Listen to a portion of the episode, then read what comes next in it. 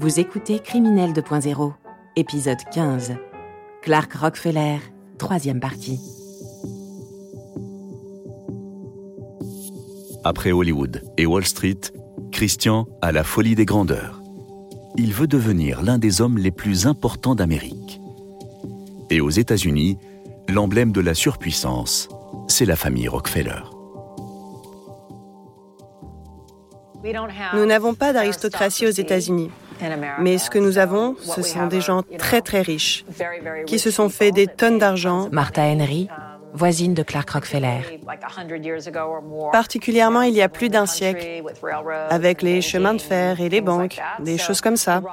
Et les Rockefeller signifient argent et pouvoir. Dans un sens, un peu comme le fantasme d'Hollywood ou de Wall Street, il y a aussi le fantasme des Rockefeller. David Brendel, Et c'est compréhensible psychiatre. pour quelqu'un venu de nulle part et essayant de se forger une nouvelle identité dans la société américaine. Rockefeller. À la simple prononciation de ce nom, les portes s'ouvrent. À 28 ans, il peaufine ce dernier personnage, son chef-d'œuvre. Pendant des mois, il se glisse peu à peu dans la peau de ce nouvel avatar. Il soigne son apparence comme il ne l'avait encore jamais fait. Lisant et relisant un livre de bonne manière, sa Bible personnelle, le Preppy Handbook. C'est un livre qui explique aux gens comment bien s'habiller et comment parler comme quelqu'un de la haute bourgeoisie, Walter Kern, mais sur le ton de la blague. ami de Clark Rockefeller. Mais il a étudié ce livre, j'en suis convaincu. Il a utilisé toutes les astuces du livre. Il remontait le col de son polo, il ne portait pas de chaussettes dans ses mocassins, il portait un certain type de pantalon, un certain type de chapeau. Je pense qu'il a utilisé ce livre comme une référence. Il ne se contente pas de créer une identité, il invente tout un passé, réunissant des détails crédibles. De sa date de naissance jusqu'au prénom. Il a étudié l'apparence des Rockefeller. Il portait le même type de lunettes qu'eux. James Frederick Clark Rockefeller est né. Son plus grand personnage, son meilleur. Il emménage à Manhattan, sur la 57e avenue. Dans cet immeuble assez modeste à l'époque, mais parfait pour commencer sa nouvelle vie de jeune héritier. Martha Henry est sa voisine de palier. Lorsqu'elle voit arriver ce jeune Rockefeller, elle est aussi surprise que charmée. Il sonne à ma porte et se présente. J'entends que vous aimez bien ce genre de musique et j'ai décidé que vous pourriez apprécier. Tout cela est vraiment très inhabituel à New York. Personne ne frappe à la porte des gens pour se présenter. Je me suis demandé s'il débarquait ou s'il était juste sympathique et naïf. Je ne savais pas quoi penser. Martha est vendeuse d'art à New York. Une aubaine pour Clark qui voit là un excellent moyen de s'introduire dans le milieu des collectionneurs. Un jour, Martha voit arriver son voisin qui lui propose de venir évaluer quelques toiles de maître exposées dans son salon. Un Mondrian, un Rothko ou encore un Pollock. Je lui ai demandé d'où viennent ces toiles. Et il m'a répondu, ma grand-tante Blanchette a fondé ce petit musée sur la 53e rue, le MoMA, et elle me les a laissés. Il m'a semblé qu'entre le moment où elle était décédée et celui où il avait hérité de ses tableaux, cela pouvait être plausible. Comme Martha, ils sont beaucoup à avoir vu ces tableaux. Walter Kirn, qui le rencontra bien plus tard, se souvient du même appartement, des mêmes toiles et des anecdotes extraordinaires qui les accompagnent. C'était de grandes toiles posées contre le mur. Walter Kern, Et Clark m'a dit, tu sais comment Mark Rothko est mort Il s'est suicidé, il s'est ouvert les veines dans son studio. Puis il a pointé une toile du doigt. Tu vois ces petites taches marron sur la toile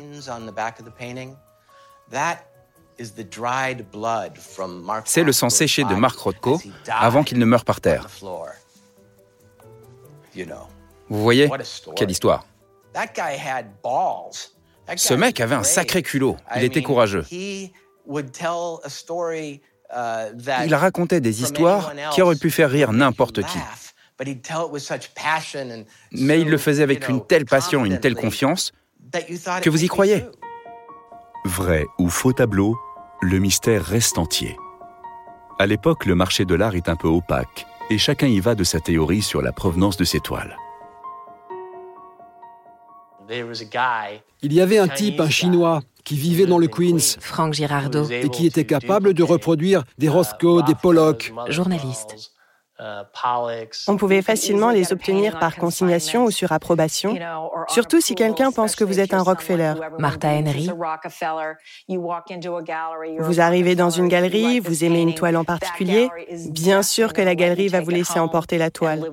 Ça ne veut pas dire que ces toiles lui appartenaient. Cela aurait très bien pu être un prêt. Au début des années 90, New York voit exploser le marché de l'art. Tout le monde a eu vent de ce Rockefeller qui dit commencer une collection, mais bizarrement, personne ne parvient à lui faire acheter la moindre toile de maître. Martha Henry a elle aussi tenté de convaincre son voisin de lui acheter une toile de Mondrian. Nous regardions les toiles et il m'a dit Je ne peux pas acheter ces tableaux. Je lui demande Et pourquoi? Il me répond Parce que c'est vert. Et je lui dis, mais de quoi tu parles? Cette couleur, c'est bleu. La couleur était turquoise, à vrai dire. Et il lance, Mondrian n'aurait jamais utilisé ce vert. Je me dis, ce gars est fou. Et je n'ai pas conclu la vente. En réalité, Clark n'a pas assez d'argent. Tout ce petit jeu sert uniquement à alimenter la rumeur autour de lui. Comme à San Marino en Californie, il est encore à la recherche d'une femme qui pourrait lui offrir la vie aisée d'un vrai Rockefeller. Un soir, chez des amis, il rencontre Sandra Boss, une jeune femme fraîchement diplômée de Harvard et promise à une grande carrière dans la finance. Sandra avait une sœur et il sortait avec la sœur avant de se tourner vers elle. Je pense qu'il se servait de sa sœur pour se renseigner sur les goûts de Sandra, pour ainsi provoquer leur rencontre, lui montrer qu'il la connaît vraiment et qu'ils sont faits l'un pour l'autre. L'opération séduction fonctionne. En 1993, Clark a 32 ans quand il demande la main de sa nouvelle petite amie. Il n'a pas de papier d'identité à son faux nom. Alors il trouve une astuce et célèbre son union dans le Nantucket. Lors d'une cérémonie Quaker, un mouvement religieux peu regardant sur les formalités administratives, le mariage est prononcé sans prêtre ni famille proche. De retour à New York, Clark réussit à convaincre sa femme qu'il attend un héritage conséquent, mais qui tarde à arriver. En attendant, il pioche allègrement dans le compte en banque de Sandra, dont la carrière décolle. Elle avait la carrure d'une femme d'affaires. David Conley. Travaillant pour une compagnie internationale. Ancien procureur de Boston. Qui gagnait beaucoup d'argent. À cette époque, Sandra gagnait plus d'un million de dollars par an. Franck Girardot. Le couple s'installe à deux pas de Central Park. Clark vit maintenant comme un vrai Rockefeller. Les œuvres d'art sont désormais faciles à acquérir. Sandra entretient son mari, qui ne conduit pas, ne paye pas au restaurant et n'a jamais d'argent sur lui. Pourtant, tout cela ne soulève aucune suspicion auprès de ses proches. Vous pouvez aller dans des clubs privés à New York ou dans des hôtels comme le Carlyle, que les célébrités fréquentent car le personnel y est vraiment discret. Vous pouvez très bien être Clark Rockefeller, être dans la même pièce que David Rockefeller, et personne ne viendra jamais vous dire, Monsieur Rockefeller, votre oncle est ici.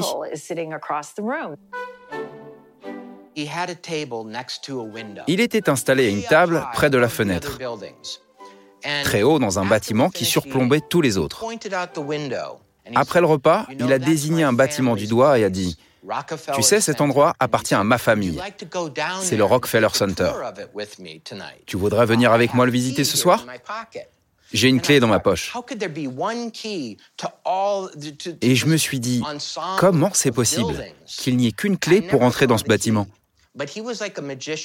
Je n'ai jamais vu la clé, mais c'était un magicien. En tapotant sa poche, il m'a fait croire qu'il avait une clé. C'était un vrai illusionniste. Cette vie luxueuse dans le New York chic va durer cinq ans. Mais Clark s'ennuie. Toujours inspiré par son livre, le Preppy Handbook, il veut maintenant acquérir un cottage. Comme s'il voulait mettre une touche finale à son personnage de wasp, riche et élégant. En 1998, à 37 ans, il change une nouvelle fois de vie. Il convainc sa femme de s'établir à deux heures de route de New York, dans le New Hampshire. Corniche. Des grands espaces, des paysages enneigés et un silence religieux. Dans ce décor placide, le couple trouve cette imposante maison coloniale.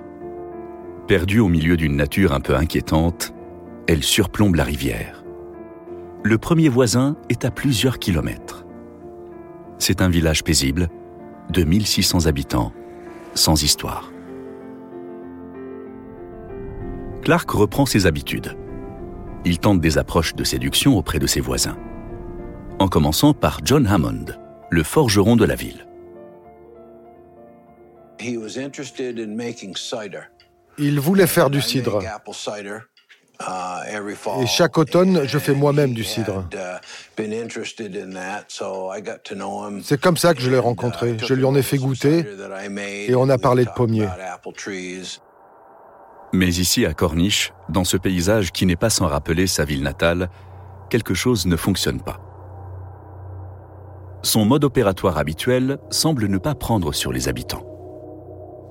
Dans cette ville, on se fiche de qui tu es. John Hammond. Mais on s'intéresse à ce que tu fais. Ancien voisin de Clark Rockefeller. Les gens ne sont pas intéressés par votre argent ni par votre réputation. Est-ce que vous êtes un bon voisin? Est-ce que vous êtes agréable?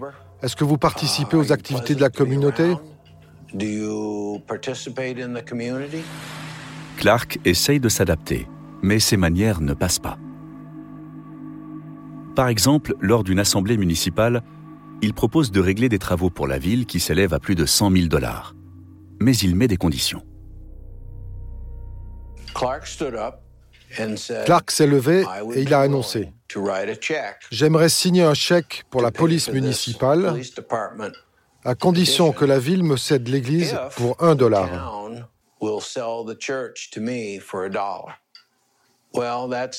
ce n'est pas comme ça qu'on procède ici.